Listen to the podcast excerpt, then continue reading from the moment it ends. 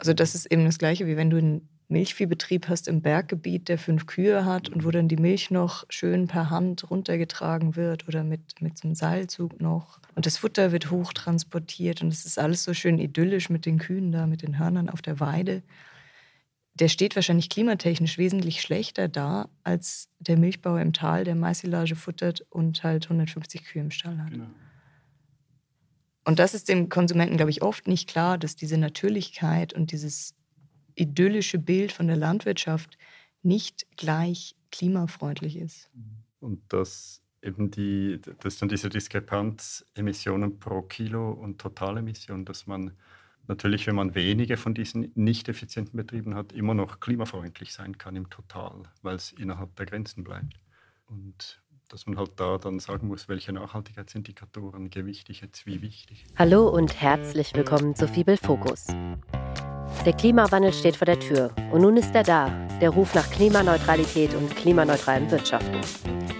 Warum dies trotzdem nicht nur die Aufgabe der Landwirte sein kann, unser Essen klimaneutral zu produzieren, sondern dass es sich um ein Zusammenspiel handelt, bei dem die Politik, die Unternehmen entlang der Wertschöpfungskette und die Konsumierenden eine große Rolle spielen, erklären Marie Dittmann aus dem Department für Nutztierwissenschaften, Adrian Müller aus dem Department für Sozioökonomie und Markus Steffens aus dem Department für Bodenwissenschaften.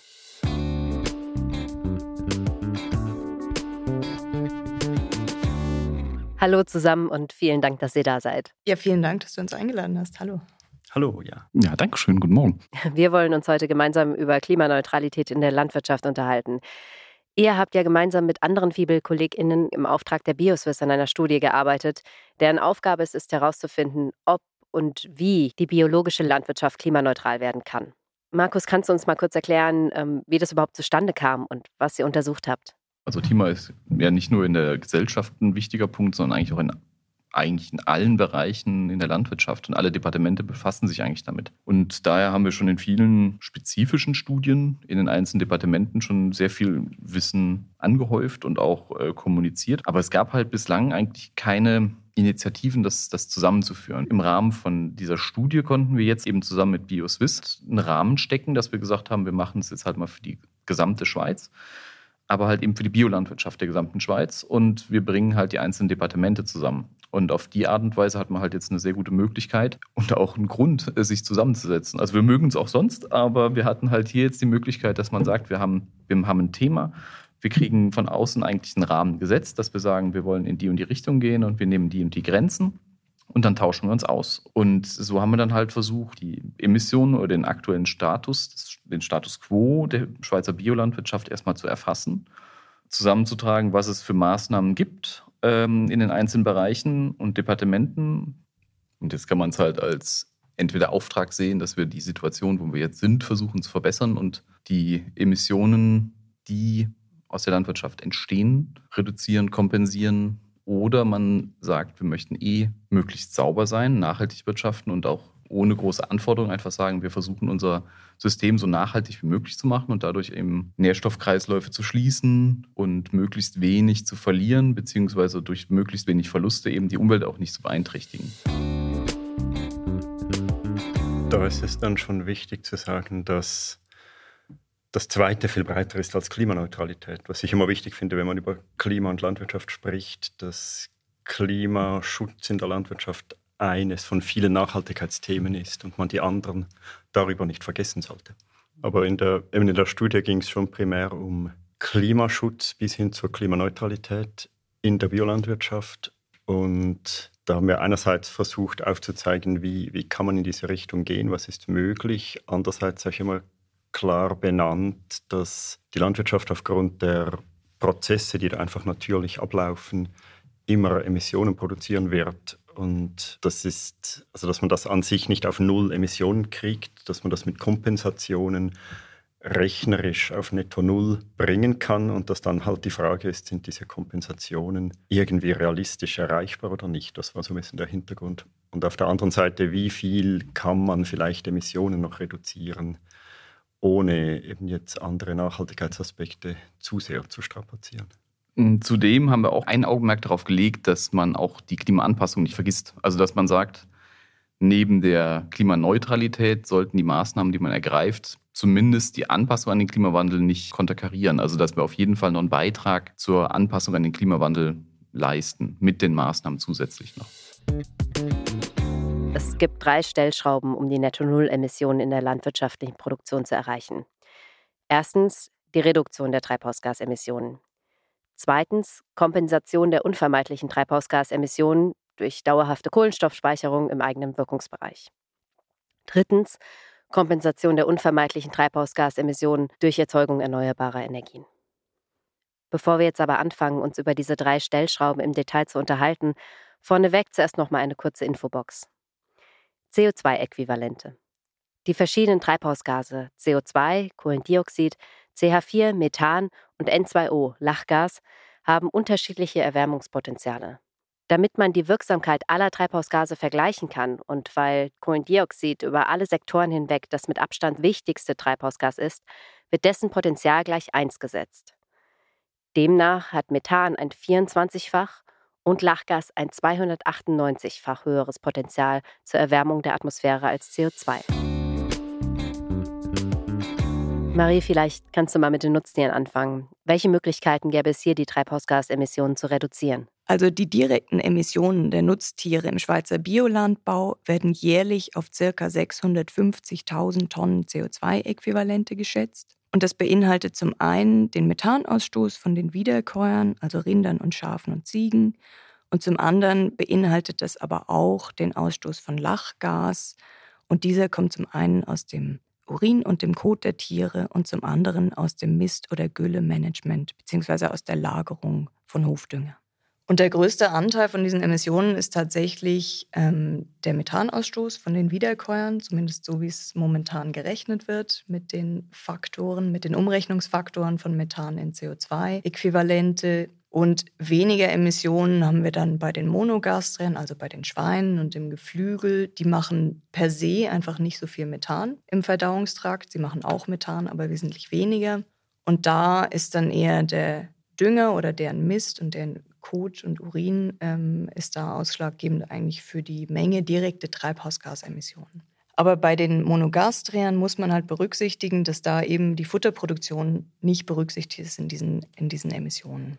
Das heißt, wenn ich jetzt für meine Schweine Soja aus dem Ausland importiere, dann sind die Emissionen, die mit dieser Sojaproduktion ähm, verbunden sind, und zum Beispiel der Umbruch von Land eben, sind darin nicht berücksichtigt.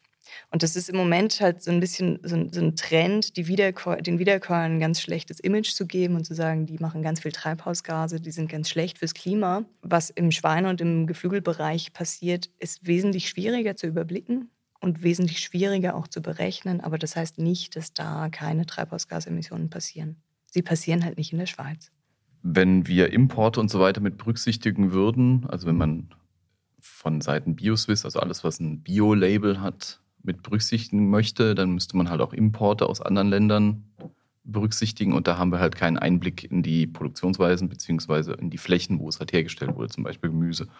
Weil wir sind natürlich nicht unabhängig von dem Umland. Also es wird immer importiert werden und auch exportiert werden, aber das macht es halt extrem kompliziert. Und auch von Inventarseite her haben wir natürlich keine Daten, die von außerhalb kommen. Also wir haben dann halt die eigenen Produktionsdaten, die in der Schweiz vorhanden sind. Und wir wollten uns ja auch möglichst nah an den Betrieben orientieren, an den Schweizer Biobetrieben und ähm, nicht in anderen Ländern noch das noch mit einbeziehen, weil dann wiederum andere Richtlinien gelten könnten und andere Produktionssysteme und das würde die Studie halt noch größer machen. Ich glaube, grundsätzlich ist es oft so bei, in der Nutztierhaltung, dass sehr ähm, effiziente Systeme tendenziell einen geringeren ich sage jetzt mal, Klimafußabdruck haben als die eher extensiven Systeme, die vielleicht nicht so effizient sind, wo der Output geringer ist und halt der Input an, sei es jetzt fossilen Brennstoffen oder Futtermitteln oder so, größer ist pro Einheit Output. Und auch damit die Emissionen größer sind pro Einheit Output. Das heißt, wenn ich jetzt, sagen wir mal, zum Beispiel einen Milchbetrieb habe und sehr extensiv den bewirtschafte und halt keine sehr hohe Milchleistung habe,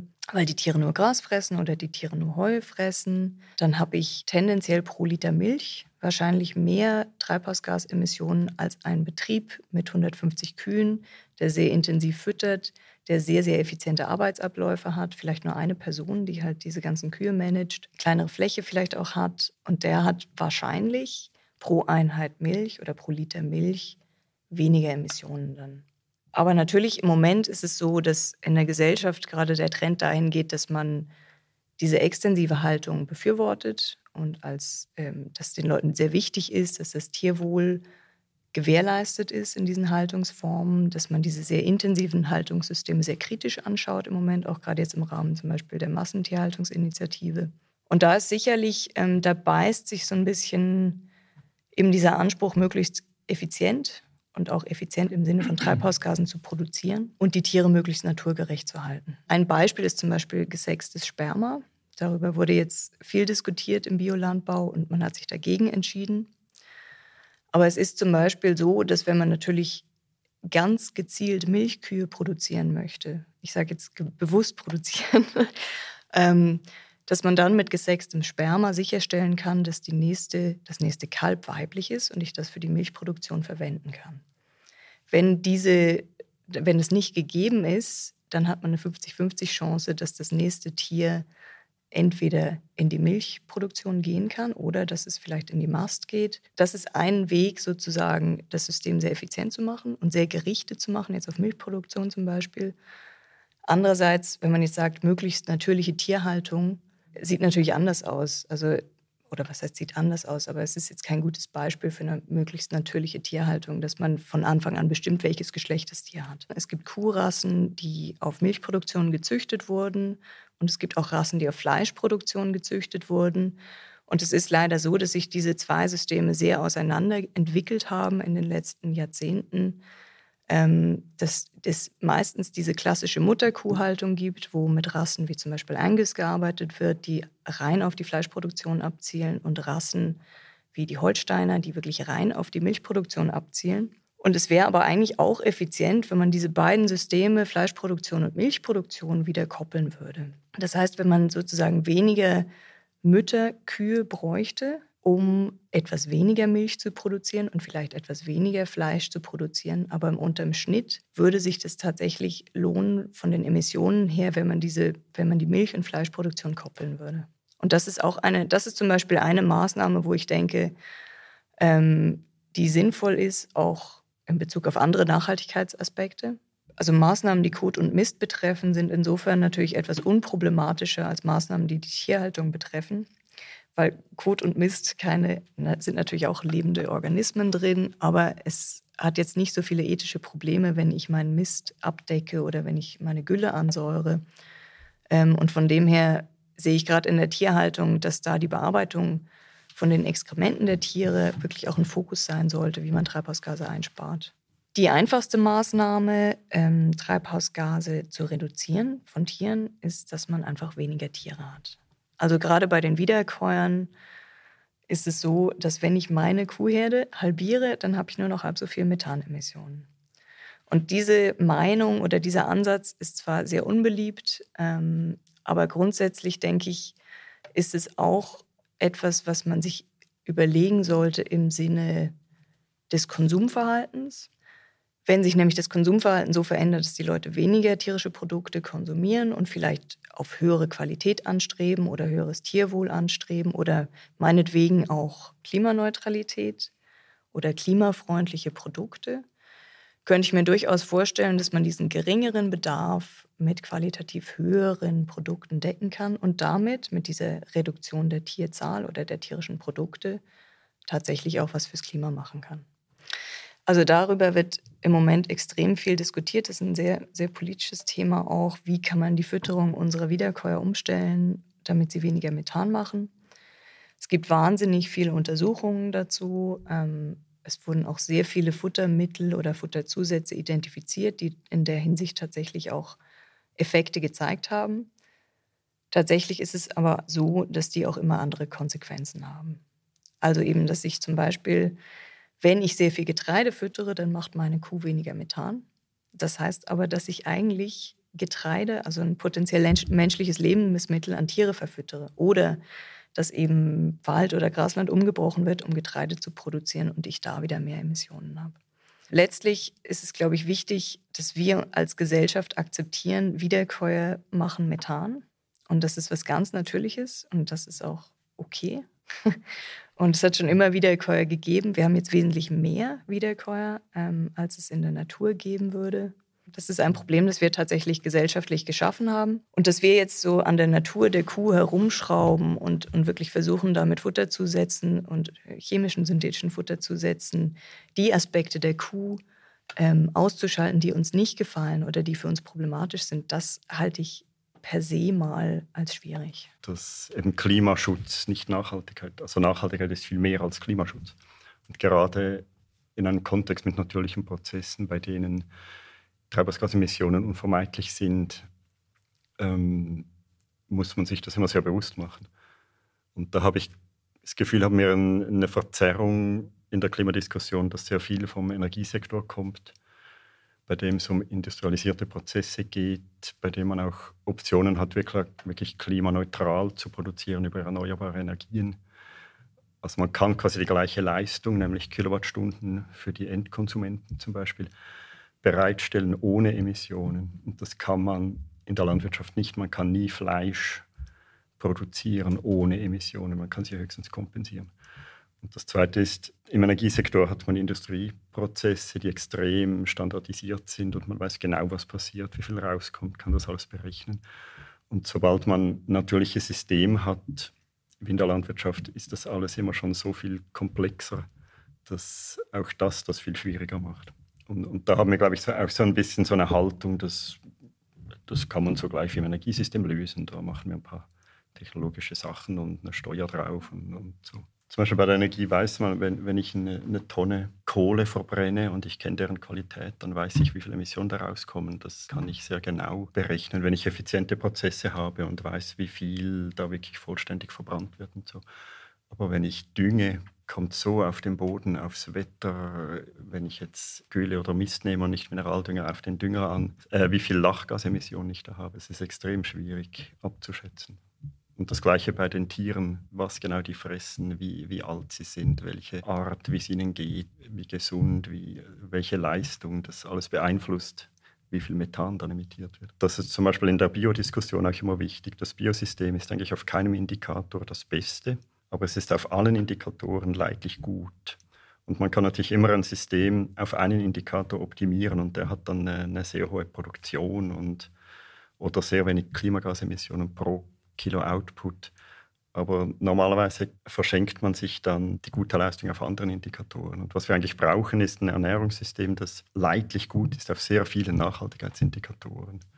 Und darin haben Kühe, die Gras fressen und pro Kilo Milch relativ viel vielleicht emittieren, eben durchaus ihren Platz. Oder wenn man es jetzt noch quasi im Landschaftskontext anschaut, es gibt ganz viele Umweltindikatoren, die interessieren eigentlich nicht pro Kilo, sondern pro Hektare, weil sie im Ökosystem wirksam werden. Das sind zum Beispiel Nährstoffüberschüsse. Also wenn ich eine Hochleistungskuh habe mit relativ wenig Stickstoffüberschuss pro Kilo Milch, von denen aber zu viele in meiner Landschaft stehen, dann habe ich für das Wassereinzugsgebiet viel zu viel Stickstoff über importierte Futtermittel und so. Obwohl es pro Kilo Milch relativ gut vielleicht dasteht. Da wäre es dann besser, wenn ich weniger Kühe hätte mit weniger Milchleistung, vielleicht mehr Nährstoffüberschüssen sogar pro Kilo Milch, aber im Total ist es dann noch innerhalb der Tragfähigkeitsgrenzen des Ökosystems, wo diese Kühe stehen. Und wenn man das alles mitbedenkt, kann man das eigentlich lösen, wenn man über weniger Tiere hat. Und da muss natürlich der Konsum mitmachen. Und die Verarbeitung, Handel, also die ganze Wertschöpfungskette muss da eigentlich dann an einem Strang ziehen. In der Schweiz gibt es ja auch relativ viele Flächen, ähm, die man landwirtschaftlich nutzen kann, aber nicht unbedingt zum Ackerbau. Also gerade in der Bergzone oder so haben wir relativ viel Grasland, relativ viel Weiden. Da kann man Kühe draufstellen, da kann man andere Kleinwiederkäuer draufstellen, die tatsächlich aus diesem Gras etwas produzieren, also Milch oder Fleisch aber man könnte da, dort nicht oder nur mit sehr großem Aufwand pflanzliche Lebensmittel produzieren. Und ich glaube, das ist wirklich wichtig zu verstehen, dass wir nicht ganz oder dass es wenig Sinn macht, ganz von den Wiederkäuern oder den Pflanzenfressern wegzukommen, weil wir dann diese Flächen nicht mehr sinnvoll nutzen können. Und der Erhalt von Grasland durch Wiederkäuer oder Weidetiere ist insofern wichtig, als das Grasland natürlich sehr viel Kohlenstoff speichert im Boden wenn man dieses Grasland dann umbricht und das als Ackerland verwendet und dort menschliche Lebensmittel produziert, geht dieser Kohlenstoff über die Zeit verloren. Und das ist so die sehr wichtige Rolle der Wiederkäuer und der Weidetiere in unserem landwirtschaftlichen System oder in der Schweiz insgesamt. Also im Schweizer Biolandbau ist es so, dass die Nutztiere zu einem Großteil Futter bekommen müssen, was auch biologische Qualität hat oder auf Biobetrieben produziert wurde und welches nach Schweizer Richtlinien zertifiziert ist. Und Futterimporte sind zu einem kleinen Teil möglich, aber diese Importe sind auf die EU beschränkt. Und damit kann eigentlich garantiert werden, dass dieses Futter, was die Nutztiere im Biolandbau bekommen, relativ regional produziert wurde und auch nach Biorichtlinien produziert wurde.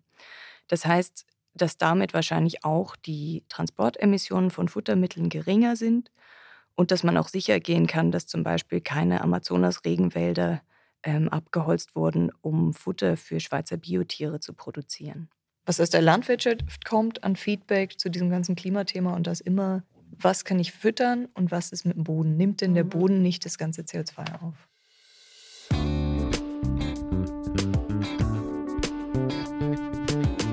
Also Kohlenstoff wird schon im Boden gespeichert. Also eben Pflanzen, die absterben und dann als äh, über die Mikroorganismen zu organischen Substanz umgewandelt wird und dann im Boden als Humus vorliegt, ist halt der Atmosphäre entzogen. Also man hat CO2, was vorher in der Atmosphäre war, im Humus gespeichert. Soweit funktioniert es auch. Das Problem ist eben, dass man nicht genau sagen kann, wie lange das einzelne CO2-Molekül halt im Boden bleibt. Also wenn es halt ähm, frische Streu ist, frisches organisches Material, dann äh, haben die Mikroorganismen das halt recht gern und nehmen dann, bauen es halt sehr schnell ab und nehmen halt das raus, was sie brauchen. Also eben Zucker und, und Proteine und sowas gehen halt sehr schnell, werden halt sehr schnell veratmet und dann das, der Kohlenstoff, der da drin gespeichert ist, also das CO2, wird halt sofort wieder veratmet.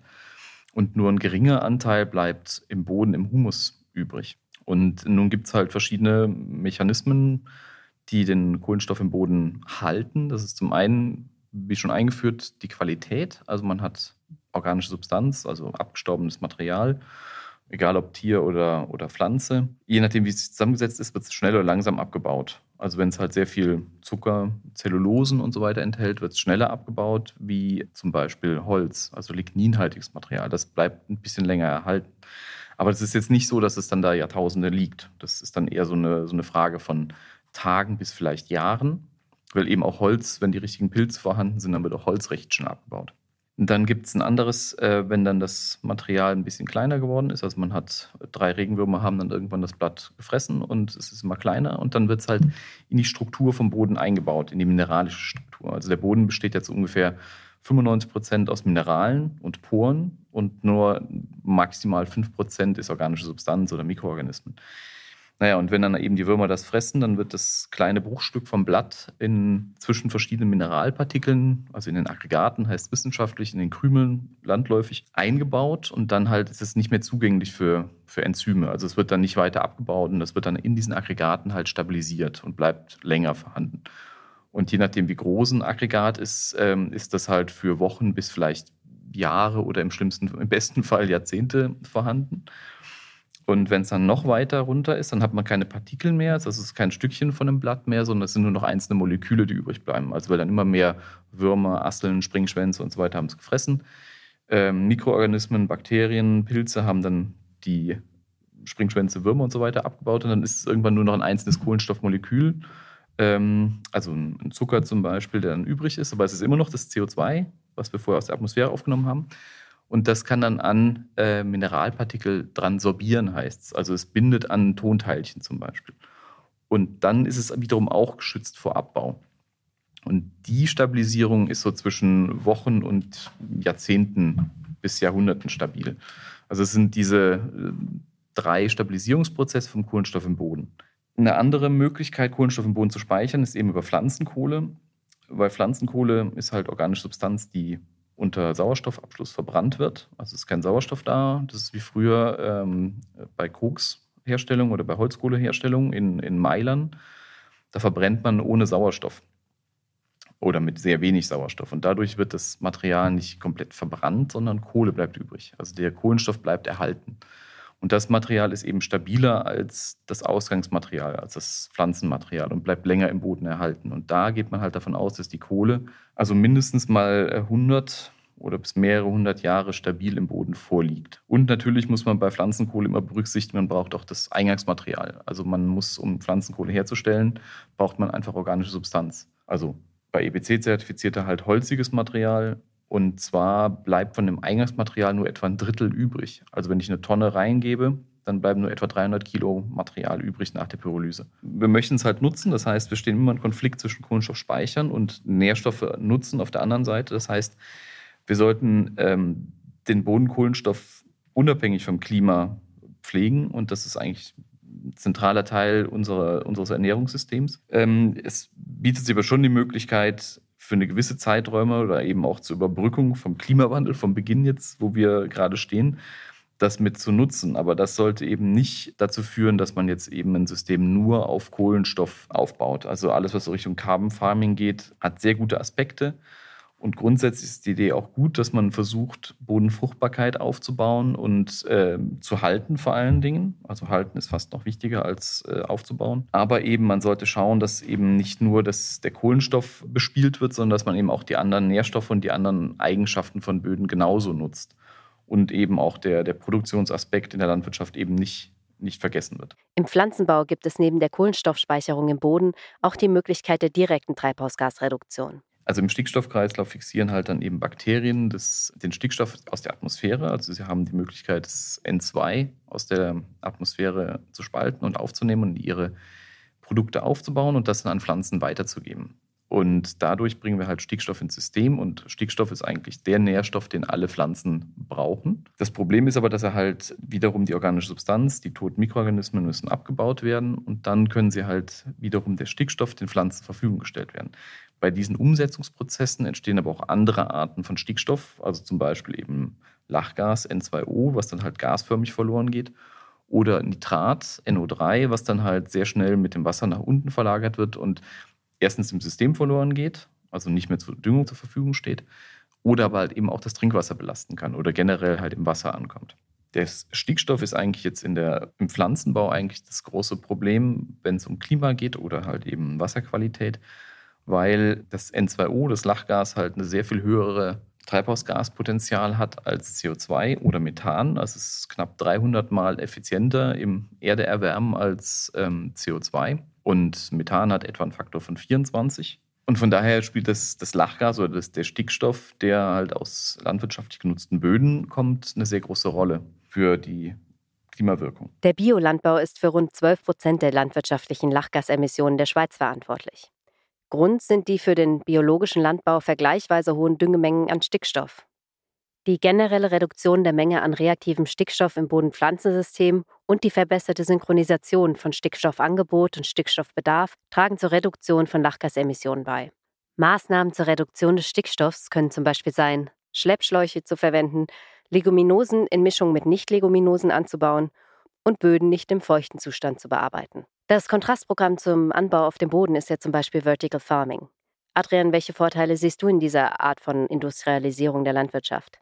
Also Vertical Farming wäre ja quasi das Rausnehmen aus einer bodengebundenen Produktion. Also es wäre in dem Sinne nicht eine Industrialisierung der bodengebundenen Landwirtschaft, sondern wirklich eine Land, also eine Nahrungsmittelproduktion als Industrieprozess, der nicht mehr von natürlichen Ökosystemen abhängt. Und das hat meiner Meinung nach durchaus Potenzial, weil es sehr quasi den Bedarf an Input stark reduzieren kann. Man kann, also gewisse Kulturen kann man so gut produzieren. Eine Frage, die mir noch nicht so ganz klar ist, sind die Produkte irgendwie weniger gesund als die, die aus der natürlichen Umwelt kommen? Eine zweite Frage ist bezüglich Geschmack. Das kann ja jeder, jeder für sich entscheiden und eine unreif geerntete Biotomate schmeckt auch nach nichts. Eine dritte Frage ist, in welche Abhängigkeiten begibt man sich? Und da hätte ich jetzt in der Schweiz, bei der man quasi eine, eine relativ stabile Infrastruktur hat, Versorgung an Energie. Und so hätte ich jetzt weniger Probleme, da ein bisschen drauf zu setzen. Aber ich würde es unbedingt auch nicht jetzt als, als die einzige Lösung sehen. Aber ich würde es durchaus anschauen, was ist das Potenzial solcher Produktionssysteme, wenn man denn die genannten Herausforderungen quasi wirklich beantworten kann und sagen kann, doch, das ist eigentlich okay. Und eben heute so eine Zahl ist, ich glaube, etwa 90 Prozent der konventionellen Tomaten werden Orsol produziert schon heute in der Schweiz, die man konsumiert. Und es ist überhaupt nicht biotauglich, aber es kann ein Teil einer nachhaltigen Nahrungsmittelversorgung sein. Man kann natürlich nicht alles damit produzieren, also Kartoffeln oder, oder Getreide oder so ist da jetzt. Es ist mehr Gemüse, was da zum Beispiel eine Möglichkeit wäre, das zu machen.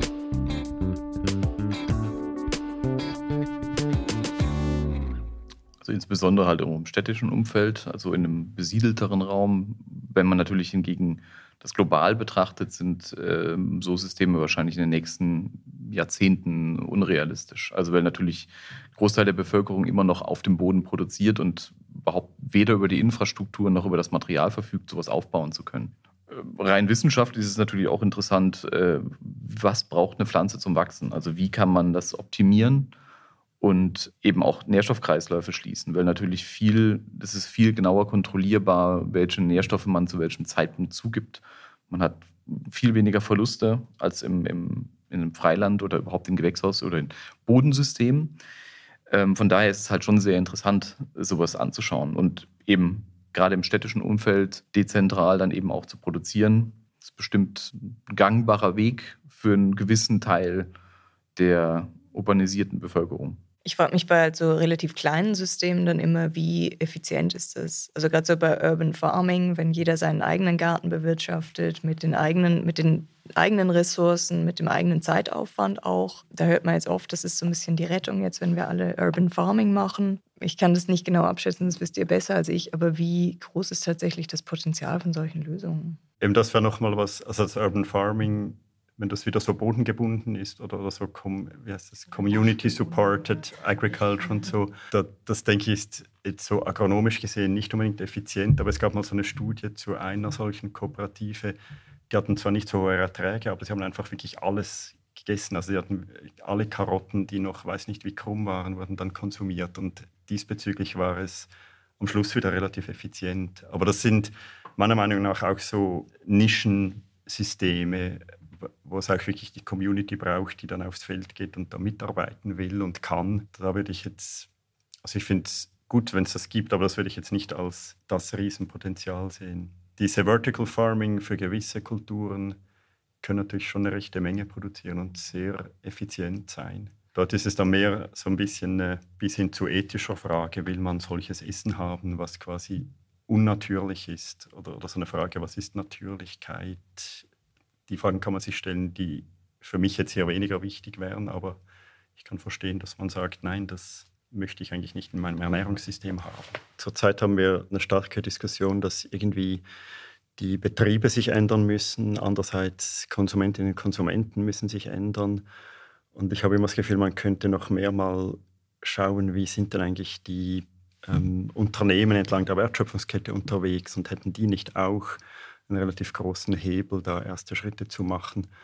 Und da gehe ich eigentlich immer von der Vision aus. Also wenn wir so ganz grob mit unseren Modellierungen schauen, was wäre eine nachhaltige Ernährung 2050, dann hat man immer diese großen Hebel. Es, es wird weniger Tiere haben müssen, weniger Stickstoffinputs von Mineraldünger und von außerhalb über importierte Futtermittel und weniger Abfälle. Das ganze System muss kleiner werden.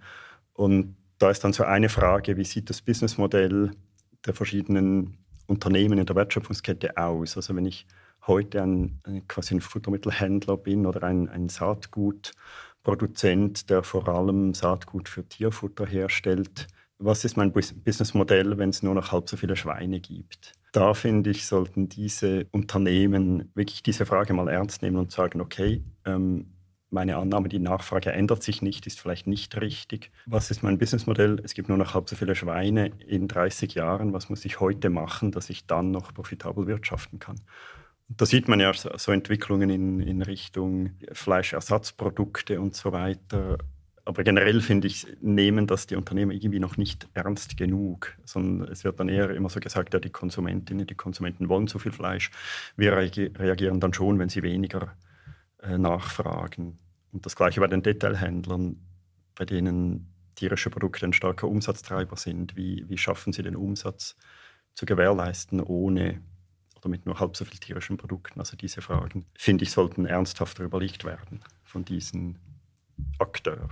Vor allen Dingen, wenn man sieht, dass ähm, in den letzten Jahren ja auch zum Beispiel gerade das Interesse oder zumindest die Diskussion über ähm, fleischlose Ernährung immer stärker wird und das Angebot immer steigt. Und ist natürlich schon die Frage, wer treibt eigentlich diesen Kreis? Also sind es die Unternehmen oder sind es die Konsumenten? Also wer fragt und wer, wer bietet es an? Also es ist natürlich ein bisschen die Frage nach äh, Henne oder Ei.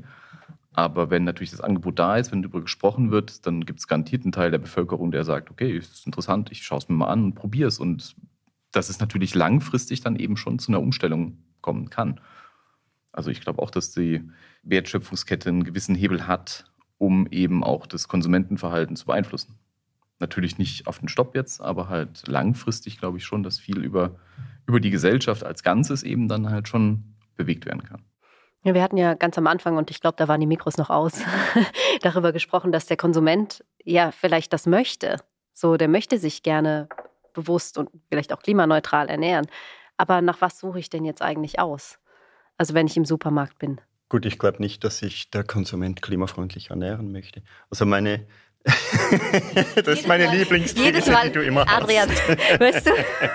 ich habe das Gefühl, das, das ist halt nicht so. Also, Aber selbst, also sagen wir mal jetzt, wir drei haben uns jetzt im letzten Jahr extrem viel mit dem Thema beschäftigt mhm. und ich merke, ich denke das schon, wenn ich in den Supermarkt gehe, ich weiß dann nicht, was, sind jetzt, was ist jetzt fürs Klima die beste Choice ja. bei diesem Produkt? Weißt 50 also Prozent also reduziert.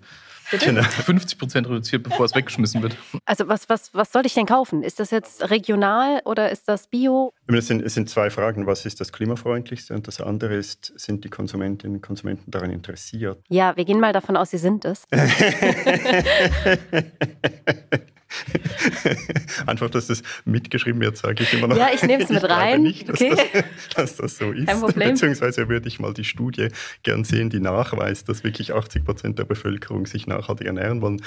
Wenn das Messinstrument quasi der beobachtete Konsum ist, was ja kein schlechtes Messinstrument ist vielleicht, äh, würde ich sagen, nein. Aber äh, klimafreundliche Ernährung, also ich würde sagen, wenn man generell weniger tierische Produkte einigermaßen regional und saisonal sich ernährt, dann ist das ja nicht klimafreundlicher, als wenn man diese Leitgrößen weglässt, plus noch versucht, Nahrungsmittelabfälle zu vermeiden. Ich denke, wenn man jetzt in der Schweiz auf Bio schaut, hat man bezüglich Energieverbrauch, Flugtransport, also diesen Aspekt hat man da noch gewisse Vorteile. Also kann man wie sagen, dass das ist quasi wie ausgeschlossen. Also Energieverbrauch beheizte Treibhäuser zum Beispiel als, als Grundlage für die Gemüseproduktion, wenn es noch nicht äh, warm genug ist. Also so, so diese Leitgrößen, finde ich, würde man halt in die richtige Richtung gehen. Welches Produkt dann jetzt ganz konkret das klimafreundlichste ist, ist natürlich dann immer schwierig zu sagen also ob jetzt das Bio-Weidebeef oder das Rind aus Argentinien, da kann es sein, dass das Rind aus Argentinien klimafreundlicher ist als das Bio-Weidebeef. Aber wenn ich statt siebenmal Rindfleisch nur zweimal Rindfleisch die Woche kaufe, kommt es euch darauf nicht an.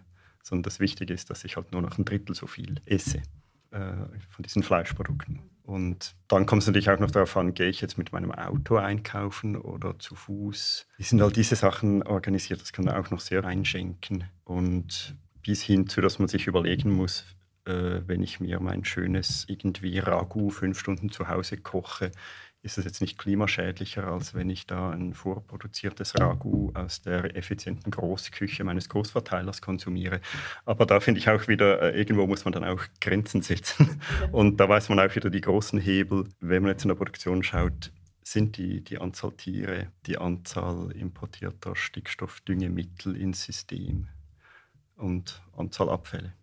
Also da geht man sicher in die richtige Richtung. Wenn man so mit dieser Idee daran geht, dann ist ein Ziel, dass man eigentlich auf Ackerland, wo man direkt Nahrungsmittel produzieren kann, keine Futtermittel anbaut. Also dass man jetzt nicht Tausende von Hektaren unter Futtermais hat, beziehungsweise Weizen oder äh, Gerste an die Tiere verfüttert. Und das da in der Schweiz finde ich immer beeindruckend, wie groß die Zahlen an Futtermittelflächen sind. Also die zweitwichtigste Kultur ist Futtermais nach Weizen.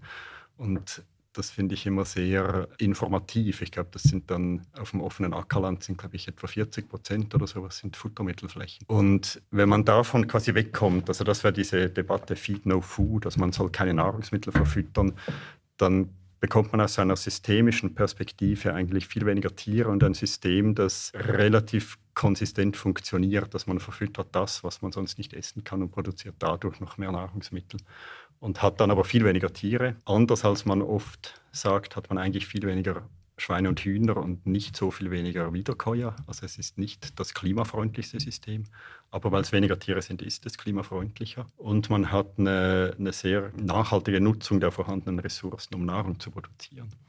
Man würde auch vermeiden, dass man aus dem Ausland Futtermittelimporte hat, die zum Beispiel das Nährstoffproblem in der Schweiz verschärfen, weil all die Nährstoffe bleiben ja dann hier. Und diese Herangehensweise Feed No Food ist so eine Leitgröße, die diese Ideen weniger Tiere eigentlich sehr schön umsetzt.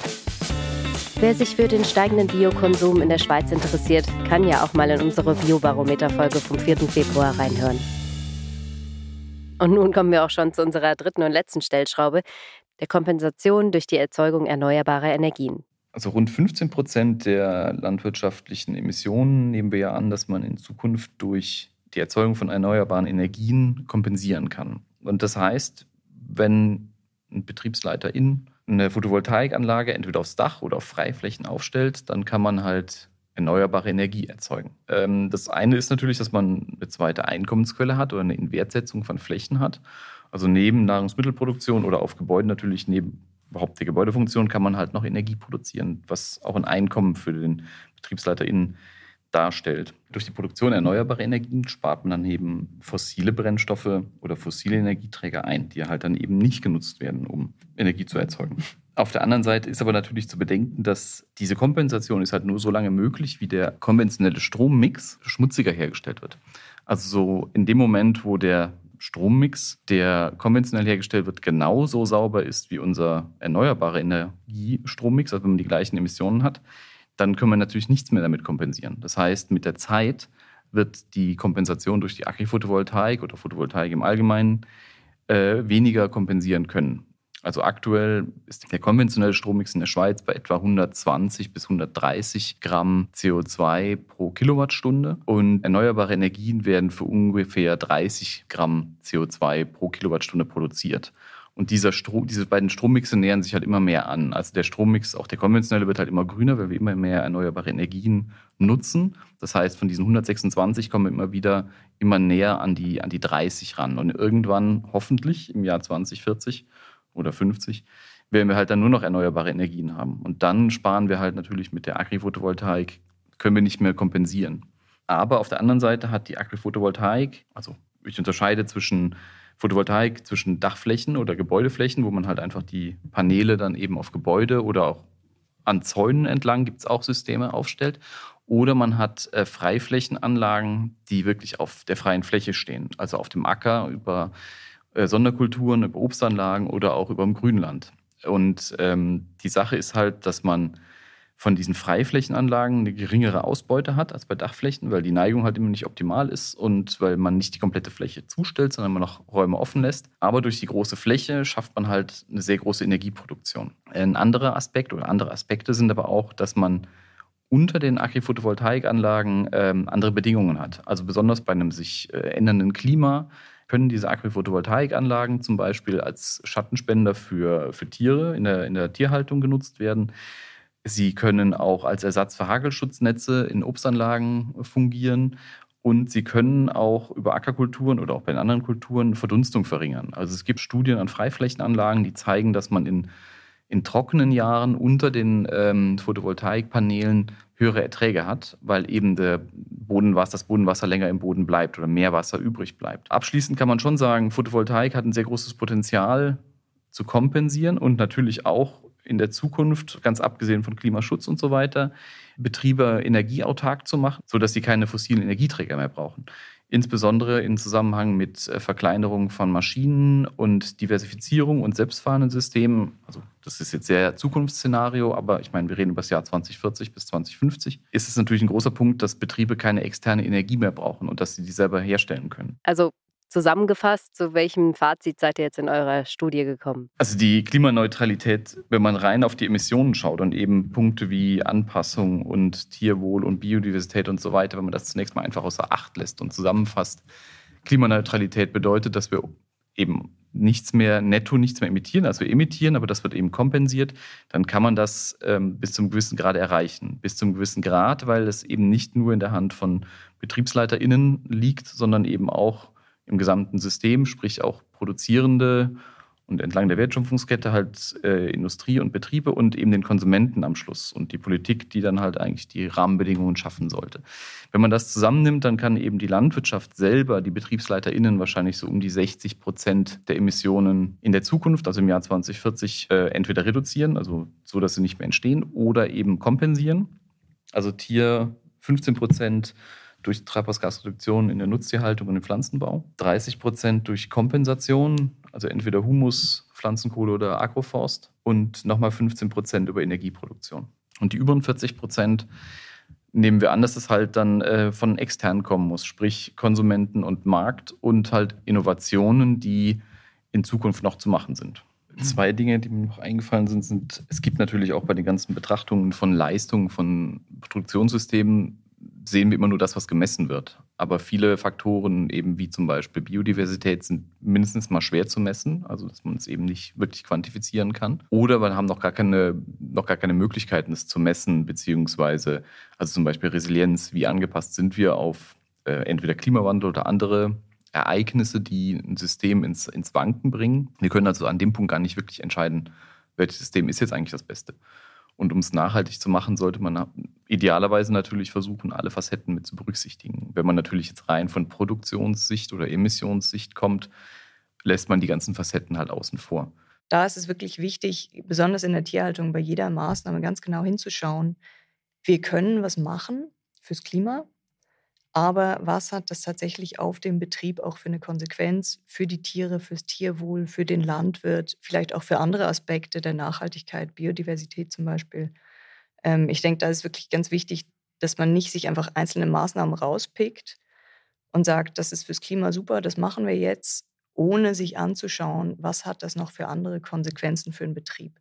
Also die Resultate der Studie zeigen ja eigentlich auch, dass der Landwirt gar nicht so eine große Stellschraube darin hat, Emissionen zu reduzieren. Und das ist vielleicht insofern auch noch schön für die Landwirte, als dass sie dann auch mal, ich will nicht sagen, sich zurücklehnen können, aber dass ihnen dieser schwarze Peter, der ihnen immer zugeschoben wird, auch ein bisschen entnommen wird und man andere Parteien, eben zum Beispiel die Konsumenten, mehr in die Pflicht nimmt. Und natürlich zusätzlich eben auch wichtig, dass BetriebsleiterInnen eben nicht nur Klimalandwirt sind oder Klimawirt sind, sondern eben auch noch produzieren. Und man muss natürlich jetzt wirklich aufpassen, dass man nicht Bauern auch noch zusätzlich und Bäuerinnen noch zusätzlich das, die Aufgabe gibt, auch noch für andere Sektoren zu kompensieren, sondern dass zunächst mal sie, das Hauptding ist eigentlich Produktion und Landschaftspflege sozusagen.